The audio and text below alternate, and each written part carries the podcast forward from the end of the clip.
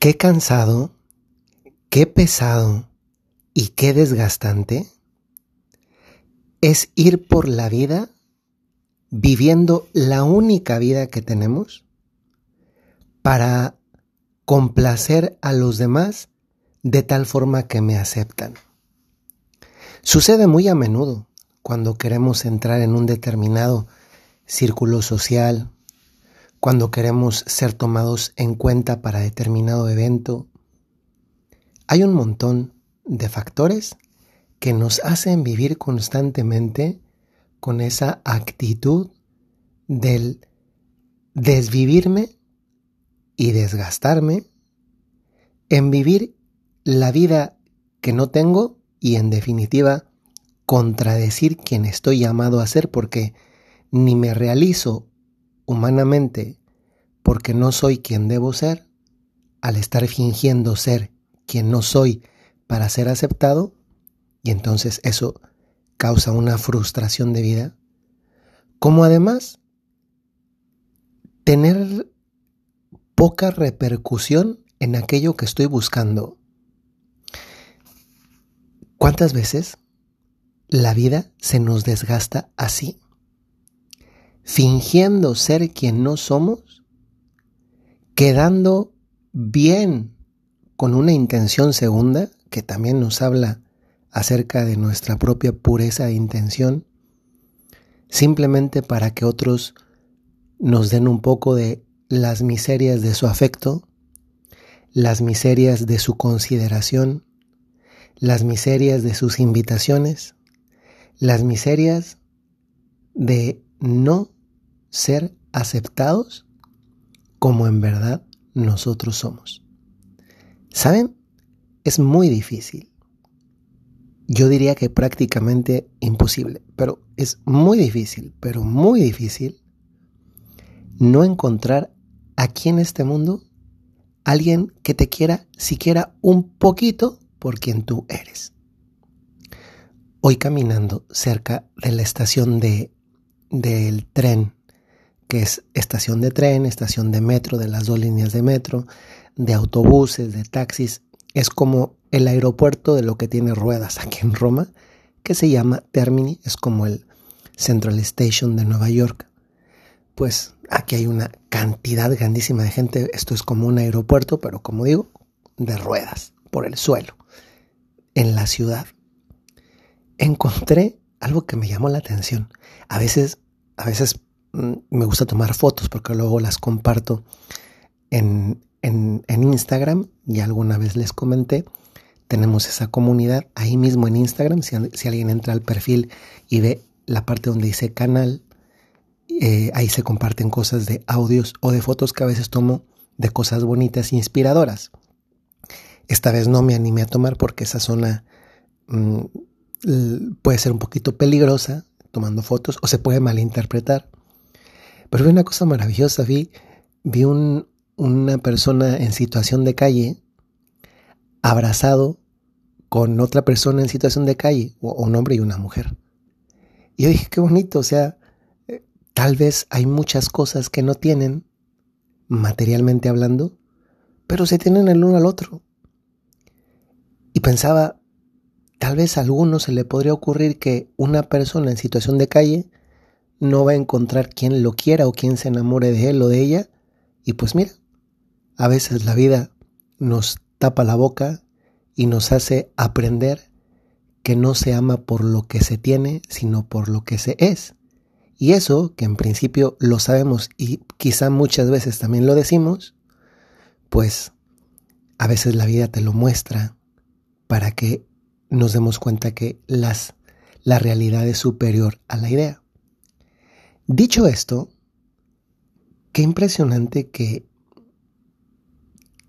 de la mano de, de este vivir con ese peso, esa carga, esa situación asfixiante, de estar viviendo para, de una forma actuada en la vida, para ser aceptado por otros, o para estar quedando bien con otros, porque a veces quizá no es que, cuando hacemos algo, no es que yo me quiero sentir aceptado en el sentido de, entrar en un grupo. No, a veces puede ser que ya estoy dentro del grupo. Pero hago determinado tipo de acciones porque entonces ya no me interesa estar dentro del grupo, me interesa que recibir afecto, atención y hago cosas para, para tener eso en mí.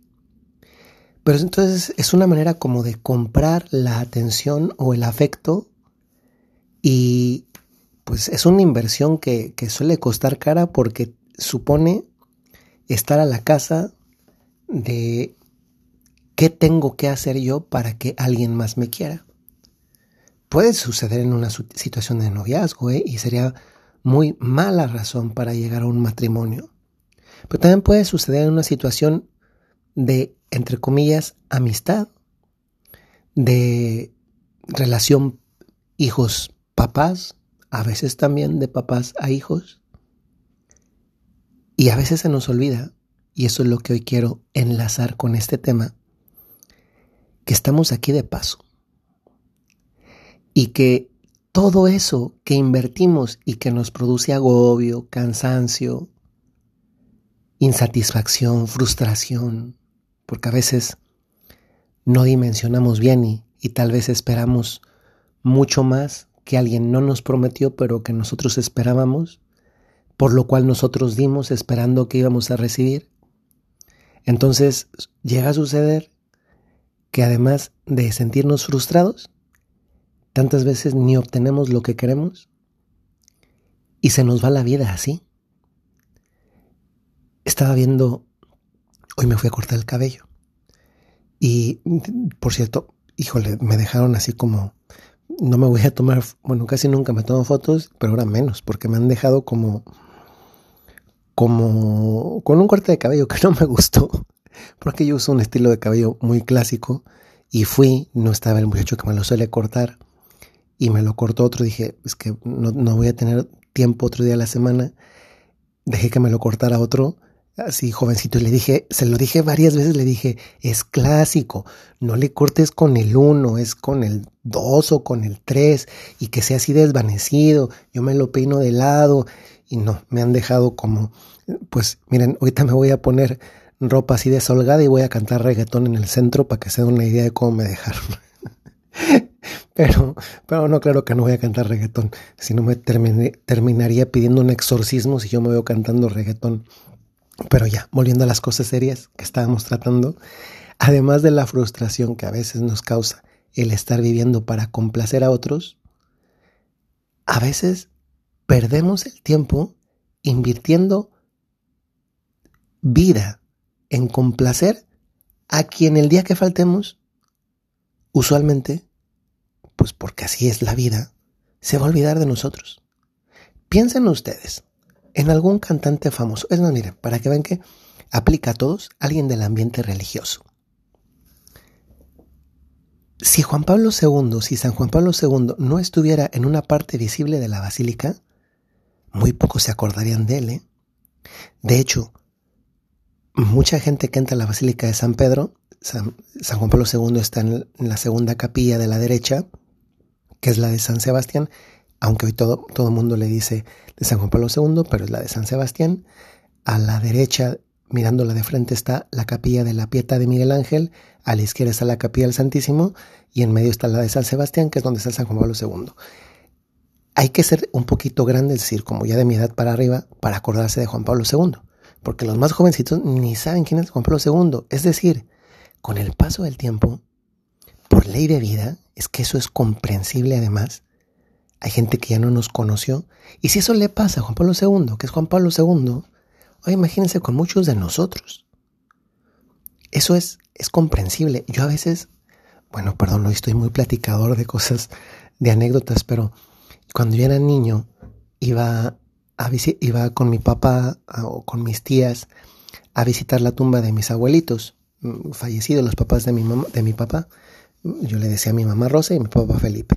Y ahí cerquita de, la tumba donde están ellos, estaban la tumba de, los papás de ellos y de los abuelitos de ellos. Hace mucho que no voy.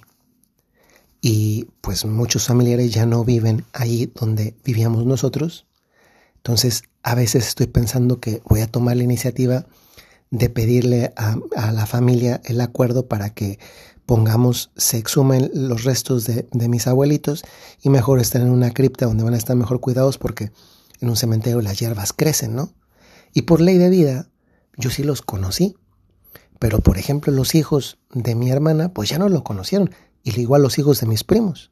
Entonces, pues a veces la gente se desentiende.